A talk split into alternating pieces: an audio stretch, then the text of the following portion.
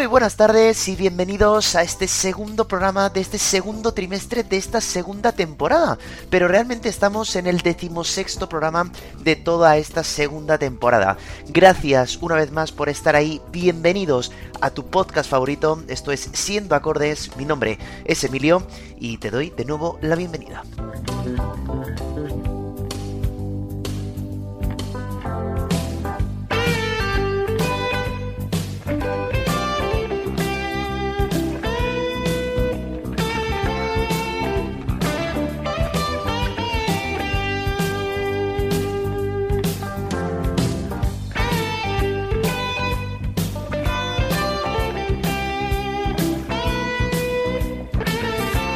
Hoy además es un día muy especial porque volvemos de nuevo a las tradiciones que teníamos en esta segunda temporada del podcast. Volvemos a abrir de nuevo el concurso en el que después de cada programa me tendréis que decir cuál ha sido vuestra canción favorita de ese programa. Así estaremos haciendo hasta el mes de marzo, momento en el que volveremos a hacer una votación con todas las canciones que han ido saliendo de cada uno de los programas para elegir en este caso cuál es la canción favorita de este segundo trimestre.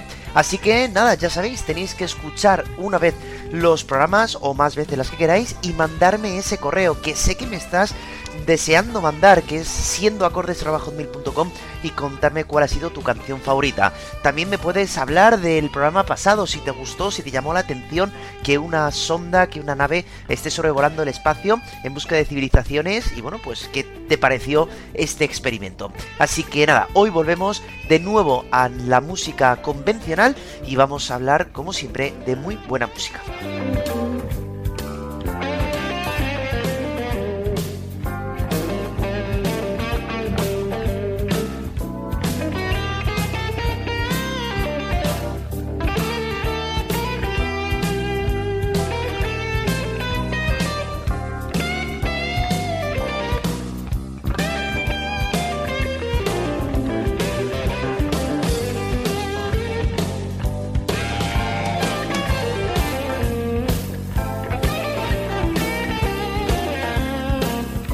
Que hoy vamos a coger un tema que ya cogimos el trimestre pasado y si os acordáis estuvimos hablando de estas canciones que según la revista Rolling Stone estaban consideradas como las 500 mejores canciones de toda la historia.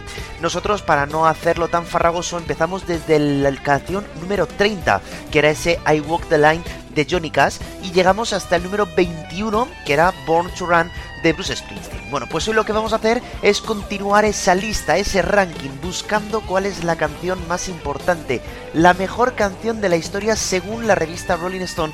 Y vamos a empezar, como no podía ser de otra manera, con el número 20. Así que os garantizo muy buena música, muy buenas historias y vamos a ver si alguna de estas que vamos a contar hoy hasta la número 11 es alguna de tus favoritas de toda la vida y es la ganadora del concurso de hoy.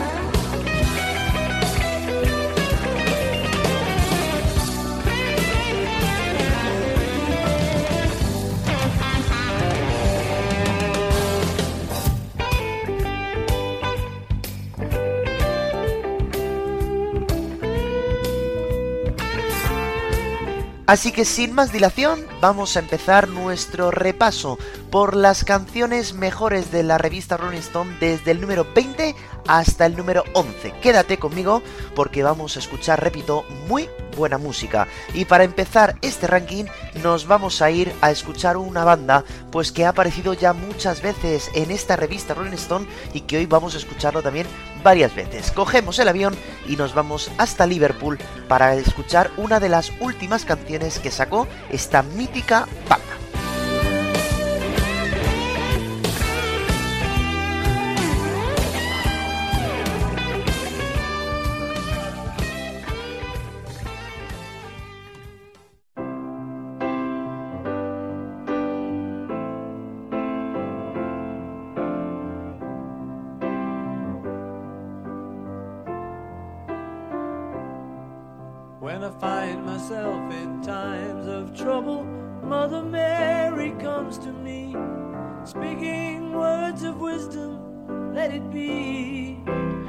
Esta preciosa balada fue compuesta íntegramente por Paul McCartney, aunque como siempre si compráis el disco, si veis las referencias, aparece como Lennon McCartney, por esta cosa que os conté ya el otro día, que siempre que componía una canción John Lennon o Paul McCartney aparecían el nombre de los dos.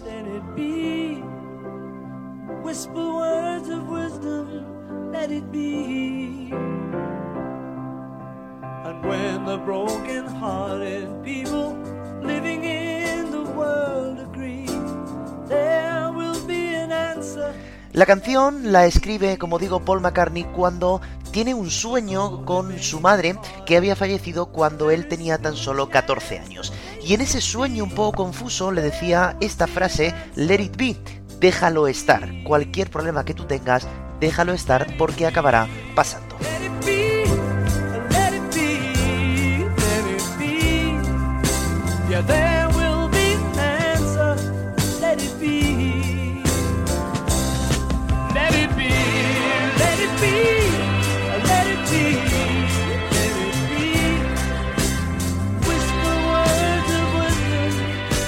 La canción estuvo incluida en el último álbum de la banda, que también se llamó igual Let It Be y que fue lanzado en el año 1970.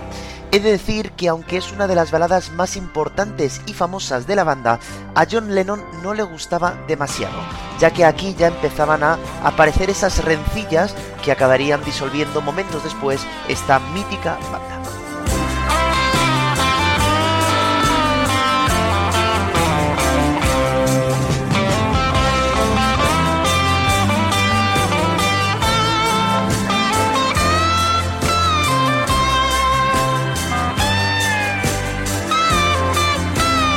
El sencillo estuvo durante 14 semanas en las listas de éxitos de América y 15 semanas en las del Reino Unido, haciendo que fuera uno de los últimos sencillos importantes que llegó a tener esta banda formada por John Lennon, Paul McCartney, George Harrison y Ringo Starr.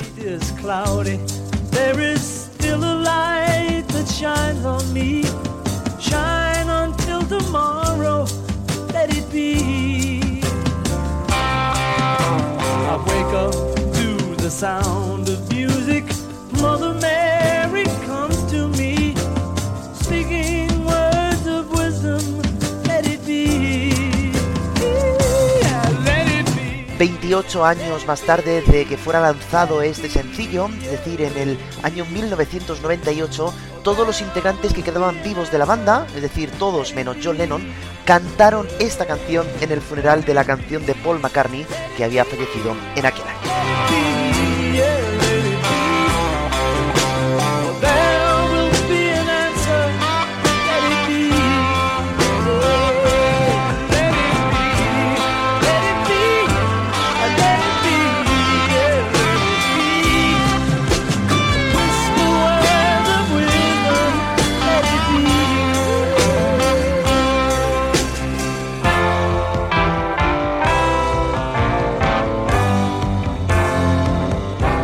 Con este final tan recordado, con ese piano, pues eh, vamos a pasar ya directamente del número 20, que se encontraba este Let It Be, y nos vamos al número 19.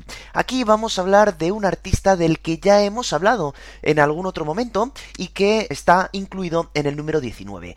Cuidado porque la canción que vamos a escuchar no es original de este artista, ya había sido lanzada unos cuantos años atrás. Así que por primera vez en esta lista, y me parece que va a ser la única vez que lo hagamos, vamos a escuchar una cover en vez de una canción original. El motivo es que la cantaba ni más ni menos que el mismísimo rey del rock.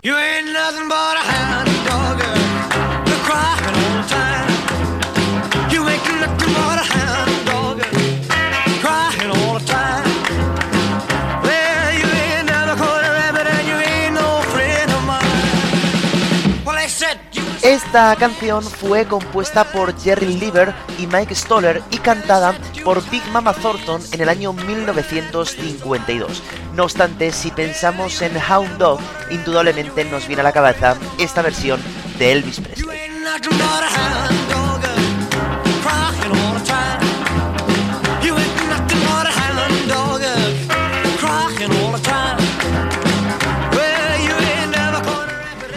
Presley hará una versión de ella en el año 1956, ya que en la primavera de ese mismo año Elvis estaba buscando devolver la fama a estos géneros del soul y oyó esta canción y decidió interpretarla en directo.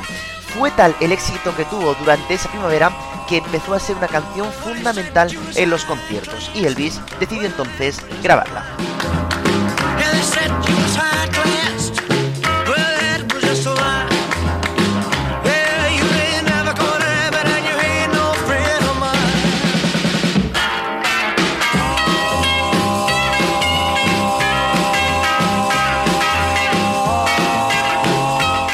Tantísimo éxito, repito también, ya no solamente la canción en concierto, sino cuando ya graba la canción, que Elvis tuvo que hacer muchas cosas para vender incluso esta canción a todo el público. Y un momento muy curioso fue cuando fue invitado al show de Steve Allen y tuvo que cantar esta canción a un perro de caza, que es justamente el nombre de esta canción. Así que, bueno, pues hay que hacer algunas veces cosas que no estamos muy a gusto.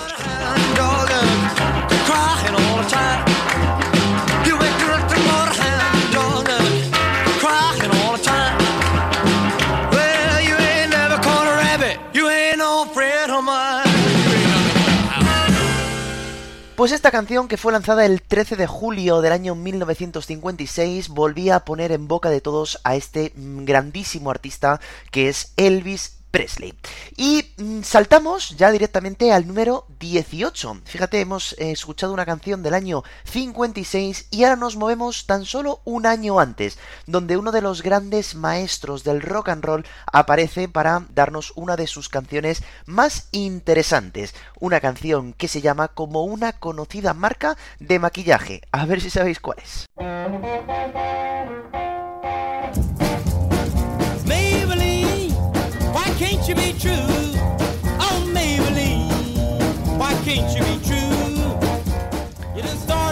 Pues es que Chuck Berry, el maestro Chuck Berry, nos demuestra que la guitarra eléctrica ya tenía futuro allá por el mes de mayo del año 1955. Poquito a poco iba ganándose el respeto y un nombre entre toda la población blanca y negra de los Estados Unidos.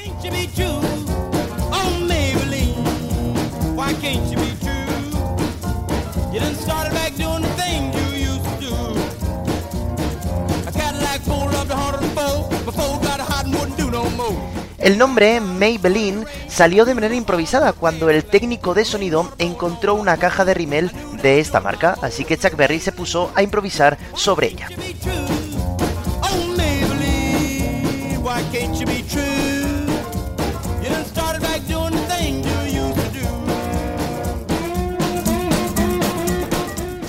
Una curiosidad que encontramos en esta canción es que, aunque fue escrita íntegramente por Chuck Berry, aparece también como compositor el técnico de sonido Alan Freed, ya que en los años 50 esto era algo normal, incluir también a técnicos para que pudieran ganar dinero bastante fácil.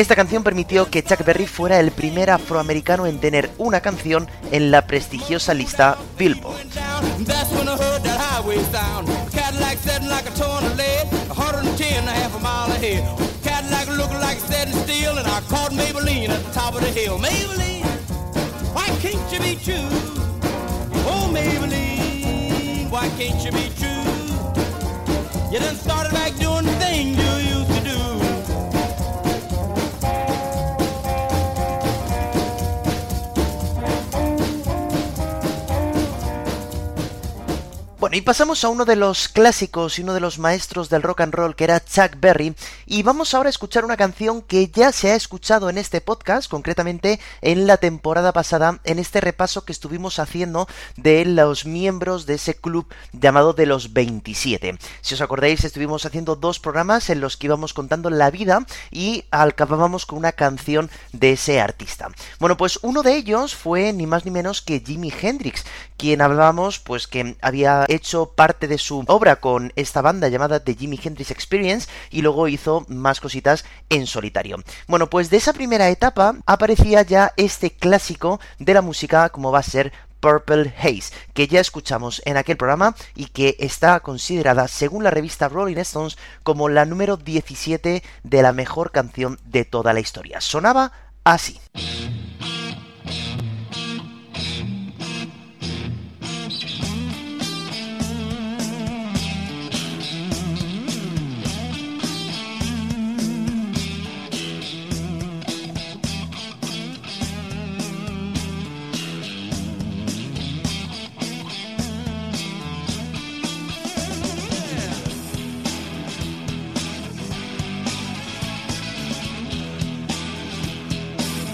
Con este intro espectacular, Jimi Hendrix, que era muy jovencito ya en este momento, nos demostraba que tenía muchísimo futuro en el mundo de la música, ya no solamente por la forma de tocar la guitarra, acordaros que era zurdo, sino por la forma también de componer.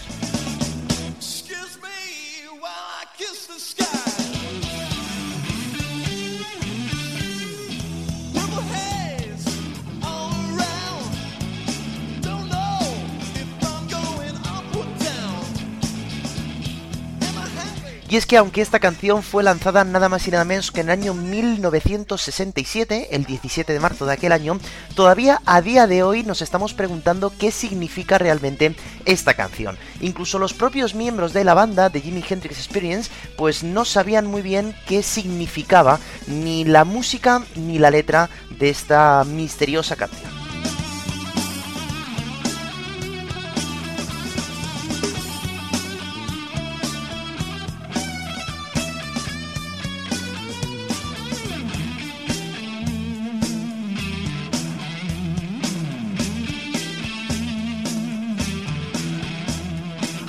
Lo único seguro que sabemos de esta canción es que Jimi Hendrix la escribió en el camerino de un club de Londres, y ahora vienen las diferentes hipótesis sobre el origen de la letra.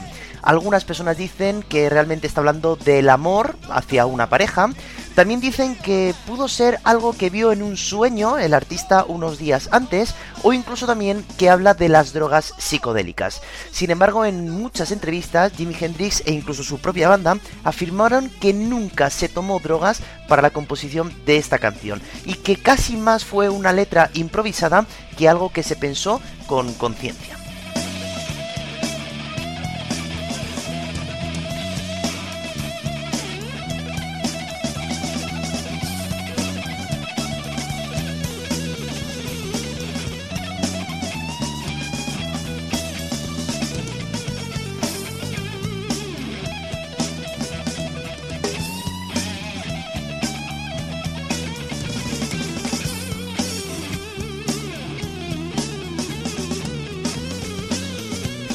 Signifique una cosa o la otra, lo que está claro es que el virtuosismo de la guitarra ya se demostraba ya en este año 67 y que es una canción que podemos escuchar todas las veces que queramos porque siempre vamos a encontrar cosas nuevas, desde cosas eh, a la guitarra con la música, incluso cosas nuevas de la letra y esto es algo que yo creo que enmarca a los genios como pasaba con este cantante y guitarrista estupendo que murió a la tierna edad de 27 años y que si queréis saber algo más sobre ellos, acordaros que tenéis dos capítulos en la primera temporada que hablamos de 8 personajes que fallecieron con esa edad de 27 años.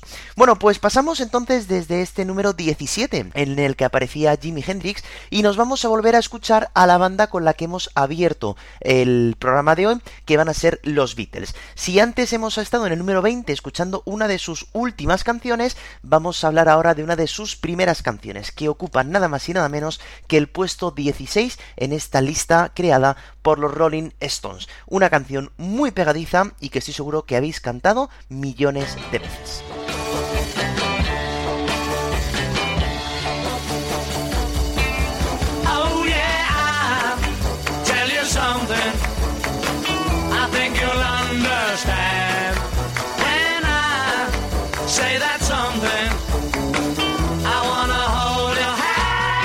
Escrita literalmente mano a mano entre Lennon y McCartney. Es una canción, como digo, muy sencilla en cuanto a rítmica, en cuanto a armonía, y fue un exitazo, escrito para maravillar al público estadounidense e incluido en su álbum Meet the Beatles, que nada más que se grabó para América a finales del año 1963.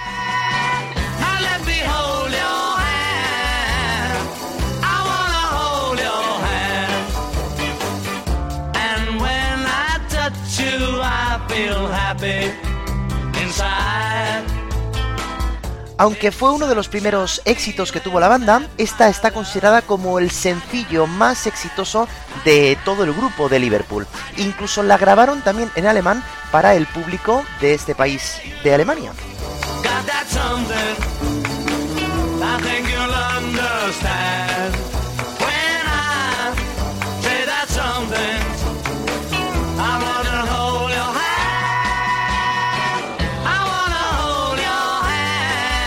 La canción estuvo durante 15 semanas hasta que fue desbandada también por otra canción de esta banda que es Sea Love You, un éxito que presagiaba lo bien que se iba a desempeñar esta banda de los Beatles de Liverpool.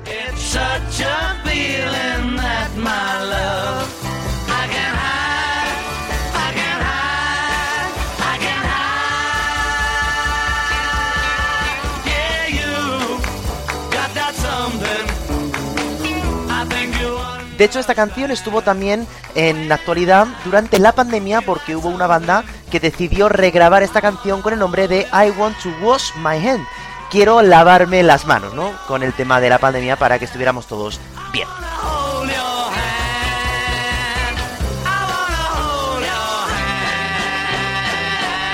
Y ahora cambiamos totalmente de registro y vamos a escuchar un estilo de música que casi casi nacieron con el grupo que vamos a escuchar ahora a continuación y que es una letra cargada de protesta, cargada de mm, esperanza también incluso y que este grupo está siempre catalogado como el precursor del punk. Vamos a hablar de la canción que ocupa el número 15 y es la canción de punk más alta que se encuentra en esta lista de las 500 mejores canciones de la Rolling Stone. Una canción que se llama London Calling y que pertenece a la discografía de The Clash.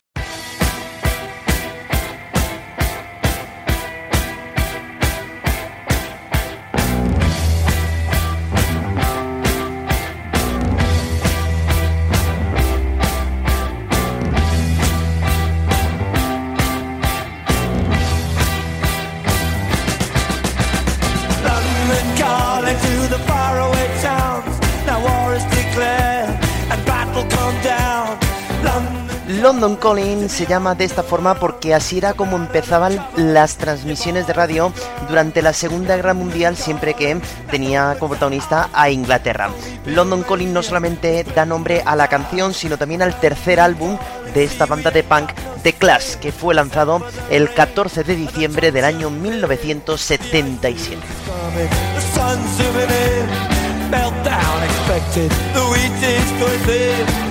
But I have no fear, cause London is drowning. I live by the river to the imitation zone. Forget it, brother, you can go in el contexto de esta canción, pues la verdad no era muy esperanzador, ya que el grupo tenía muchas deudas y además no tenían manager, por lo que tuvieron que dar el 100% en el estudio para poder seguir adelante. El motivo de escribir esta canción es que la banda veía problemas mundiales y decidieron escribir una canción para concienciar a la gente sobre ellos, como por ejemplo la energía nuclear, que a principios del año 1977 había provocado ya un accidente en los Estados Unidos. Nuclear error. But I have no fear, cause London is drowning. I, I live by the river.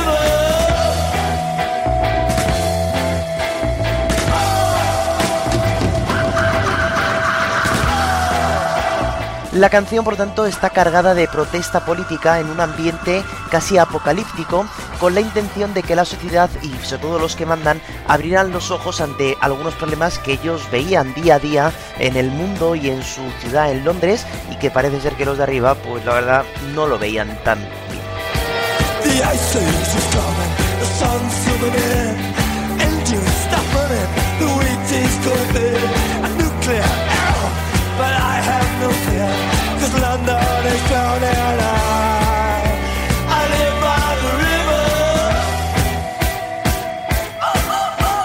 Esta canción, junto con el éxito que consiguieron en este álbum, hizo pues que la banda se pudiera quitar por fin las deudas que tenían y pudieran trabajar algo más holgados. Pero esta canción, London Calling, es de una de las canciones de punk pues más eh, famosas de toda la historia de la música. lonely calling at the top of the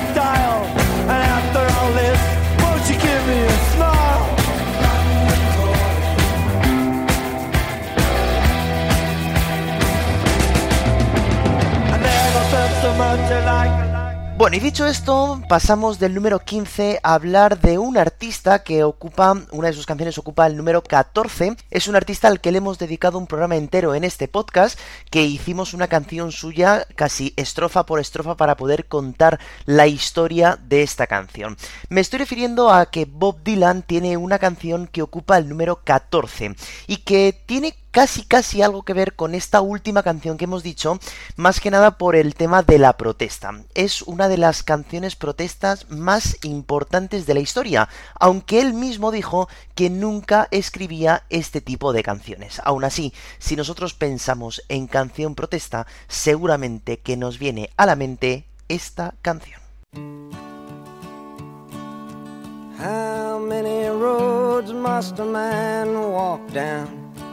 Before you call him a man. How many seas must the white dove sail before she sleeps in the sand? Esta canción, Blowing in the Wind, la interpretó el músico Bob Dylan por primera vez en un concierto el 16 de abril del año 1962, cuando no tenía la letra completa, pero se dio cuenta del potencial que tenía, del gran éxito que había conseguido solamente en ese concierto.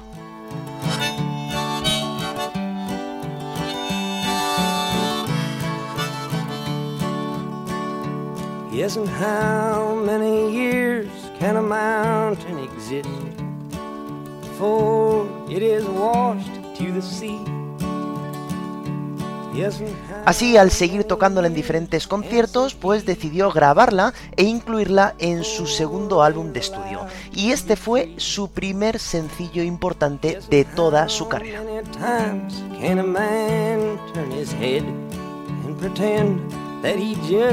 Doesn't see the answer, my friend. La canción eh, nos plantea diferentes preguntas y la respuesta de todas ellas está soplando en el viento, dejando paso a la autocrítica y al pensamiento libre y refiriéndose a temas tan importantes en aquel momento como por ejemplo el racismo y la igualdad.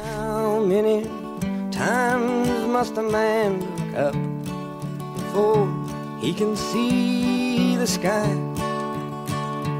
Yes, and how many ears must one man have before he can hear people cry? Lo que más llama la atención sin duda es que Bob Dylan tardó tan solo 10 minutos en escribir esta canción que se ha convertido sin duda alguna en una de las joyas más importantes de nuestra música. The answer is blowing in the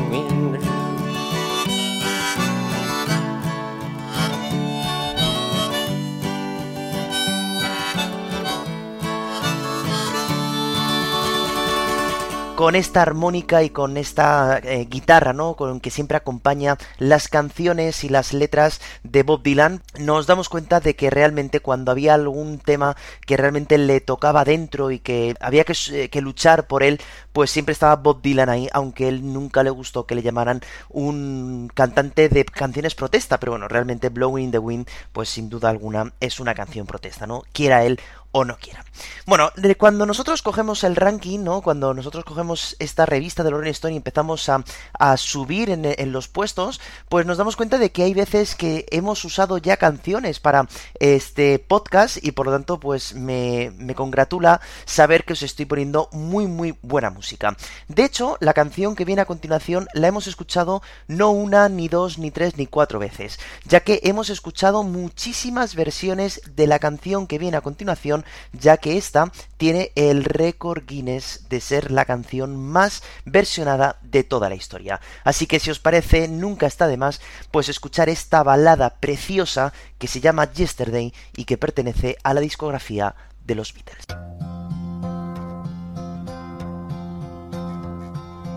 Yesterday, all my troubles so far away. Looks as though they're here to stay. Oh, I believe in yesterday. Suddenly, I'm not half the man I used to be. La canción que estaba incluida en el quinto álbum de la banda llamado Help ganó el récord Guinness, como decía, ser la canción versionada de la historia. Os recuerdo que escuchamos versiones de Tom Jones, de eh, incluso de Plácido Domingo, eh, previa canciones de todo el mundo prácticamente, y era una canción compuesta íntegramente por Paul McCartney con el nombre primero de Huevos Revueltos. También hablábamos que Paul McCartney pidió a Yoko Ono, la esposa de John Lennon, quitar el nombre de John Lennon de esta composición puesto que había sido él solo y la respuesta pues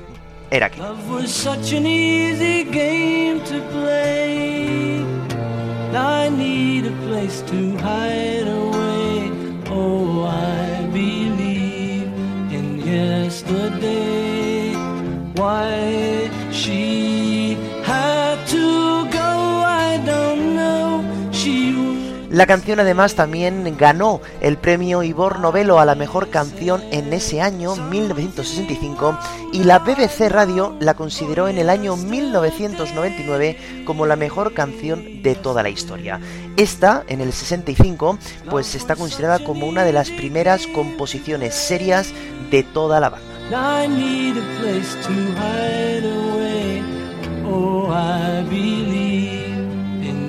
Yesterday.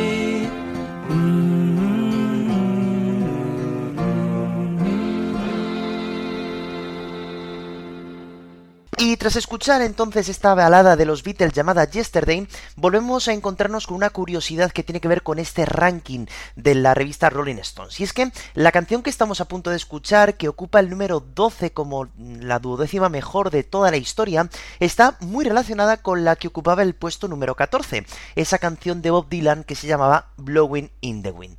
Resulta que un artista negro llamado Sam Cooke se dio cuenta que un blanco, que era Bob Dylan, había compuesto una canción para la libertad y la igualdad de los Estados Unidos. Por eso decidió ponerse manos a la obra y escribir uno de los himnos más importantes para la igualdad en los Estados Unidos.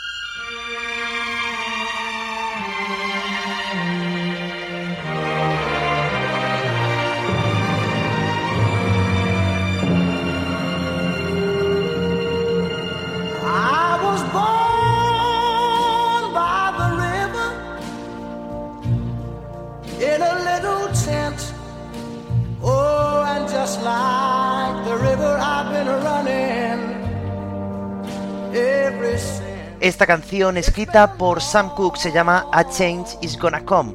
Un cambio está a punto de llegar, ¿no? El artista compuso esta canción en un autobús después de ir a una manifestación. Compuso esta canción que hablará justo del racismo que sufrían los negros como él en aquel país.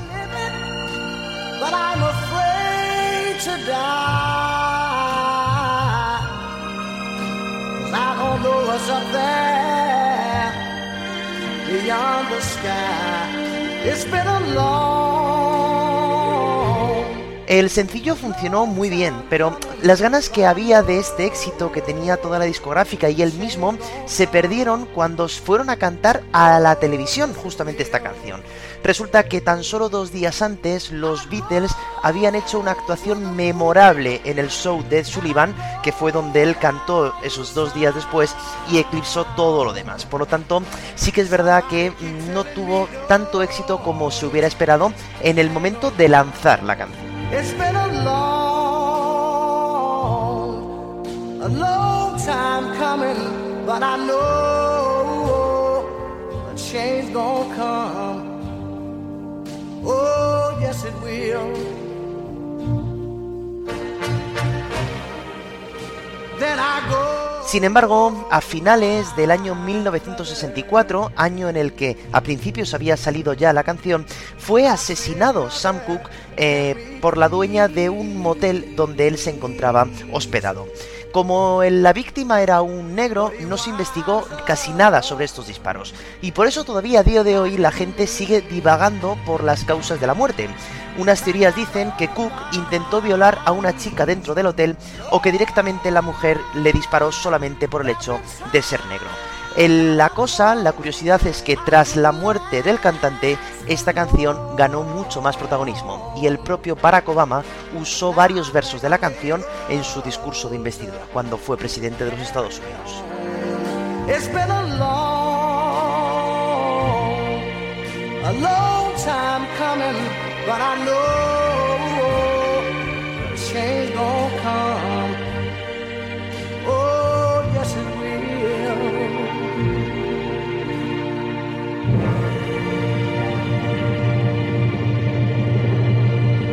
Es una canción que pone los pelos de punta y nos damos cuenta de que en aquella época, en los años 60, y fíjate, estamos hablando de los años 60, eh, todavía el racismo era todo lo que había por allí, ¿no? Y canciones como esta, una vez más, la música poniéndose al servicio de la sociedad, pues eh, hicieron que poquito a poco el racismo fuera desapareciendo de las calles de Estados Unidos. Ojalá que algún día el racismo ya sea algo que tengamos que hablar solamente en pasado y no en presente. Ojalá algún día eso pueda llegar a ocurrir. Y el tiempo ha pasado y fíjate que ya nos encontramos en el número 11 de esta lista y por tanto va a ser la última canción que vamos a escuchar en el día de hoy porque ya en el tercer trimestre cogeremos desde el número 10 hasta la número 1. Vamos a ver qué canciones están consideradas como las 10 mejores, pero eso será en el trimestre que viene. Y la canción que viene ahora también la hemos escuchado nosotros en este podcast. Concretamente la escuchamos la temporada pasada en este programa que hicimos dedicado al live Life 8, en aquel primer concierto que hubo en el estadio de Wembley en la ciudad de Londres, fue un grupo que sí que es verdad que yo dije que es uno de los más grandes del rock, pero que justo en ese concierto pues eh, llevaban un tiempo separados y por lo tanto la canción que interpretaron, que es una de sus mayores éxitos, pues no quedó tan lúcida. Así que hoy vamos a escuchar la canción original, que por cierto ya se encontraba en su primer álbum de estudio. Vamos a escuchar a los Who cantando a su generación.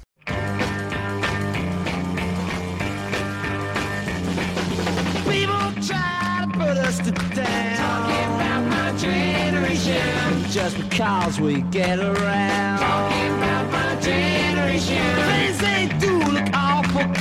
Talking about my generation. I hope I die before I get old. Esta canción llamada My Generation está considerada casi como una de las precursoras del punk, casi por la letra que tiene, incluso por los primeros acordes que son más fuertes con esa guitarra eléctrica. Es una canción que pone en su lugar la generación joven y esa revelación juvenil que todos tenemos cuando tenemos menos edad.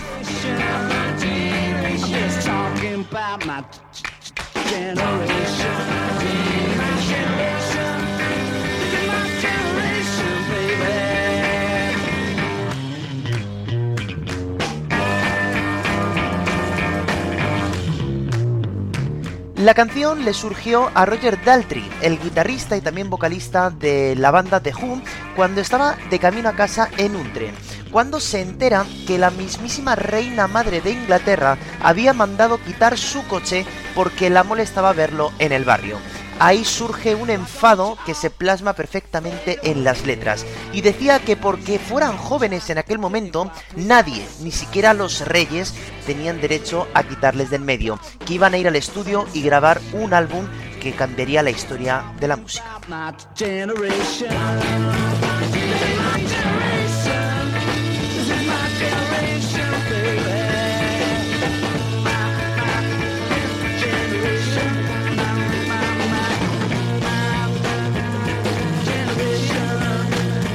Como digo, esta canción fue incluida en el primer álbum de la banda que fue lanzado en el año 1965 y esta canción fue un éxito total, alcanzando el puesto número 2 en todas las listas de éxitos.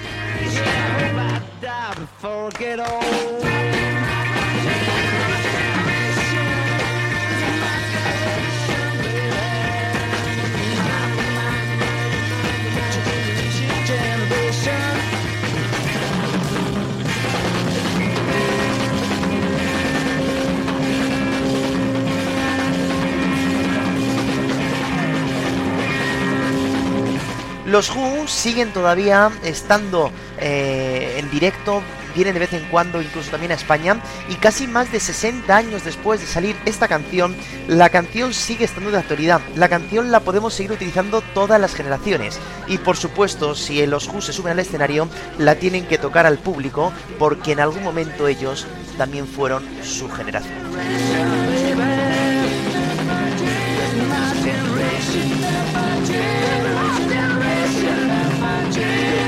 generation. It's my generation. Con esta canción, por tanto, acabamos este programa dedicado a las mejores canciones según la revista Rolling Stone que hoy hemos hecho desde el número 20 hasta el número 11. Por lo tanto, hoy sí que ya tenemos abierto el concurso de nuevo y voy a recordar cuáles han sido las canciones por las que tenéis que votar. Antes os digo los medios para hacerlo. Como siempre, desde el correo electrónico siendo desde el Instagram siendo acordes podcast o desde el comentario de iVoox también me lo podéis poner. Las canciones por las que tenéis que votar son las siguientes: Let It Be de los Beatles, Hound Dog de Elvis Presley, Maybelline de Chuck Berry, Purple Haze de Jimi Hendrix, I Want to Hold Your Hand de los Beatles, London Calling de Clash, Blowing in the Wind de eh, Bob Dylan, Yesterday de los Beatles, A Change Is Gonna Come de Sam Cooke y esta My Generation de los Who. Por lo tanto, ahí tenéis eh, los medios para poder votar y para sacar cuál es la canción favorita de este programa de hoy. Pero hoy, como no podía ser de otra manera, tenemos que rendir un homenaje al día en el que estamos.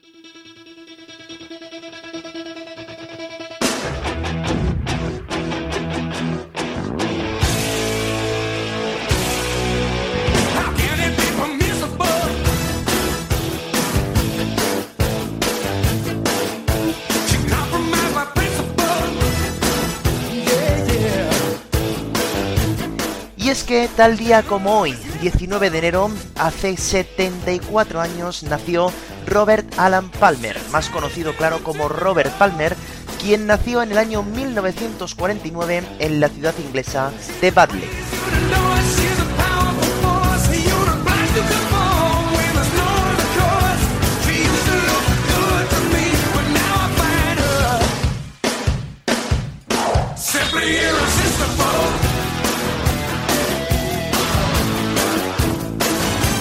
Desde muy joven empezó a escuchar música de Nat King Cole o de Billie Holiday y fue interesándose cada vez más en la música.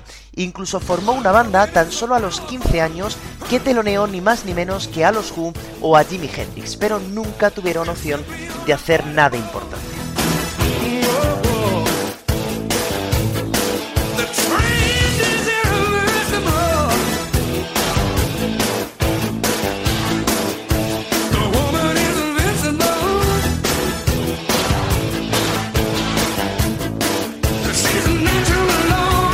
Por eso decidió empezar una carrera en solitario con la que poquito a poco fue haciéndose un nombre en la industria, hasta que llegamos al año 1985 cuando lanzará la canción Addicted to Love y a 1988 con este Simple Irresistible, con el que su nombre quedará grabado para siempre en la historia de la música.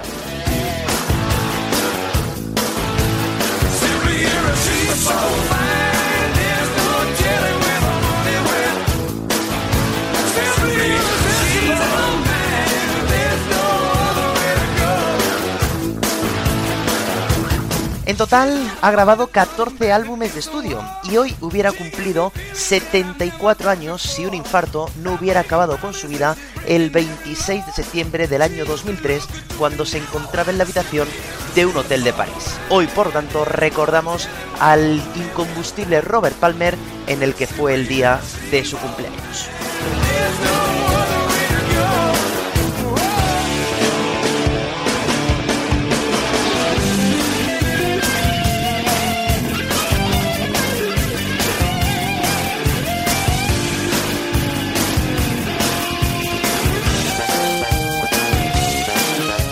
Por mi parte, nada más que contaros, solamente daros las gracias una vez más por estar al otro lado una semana más y os digo que acordaros que podéis votar por la mejor canción a través de los canales que os he dicho, el Instagram siendo acordes podcast o el correo electrónico siendo acordes o desde el comentario desde Evox.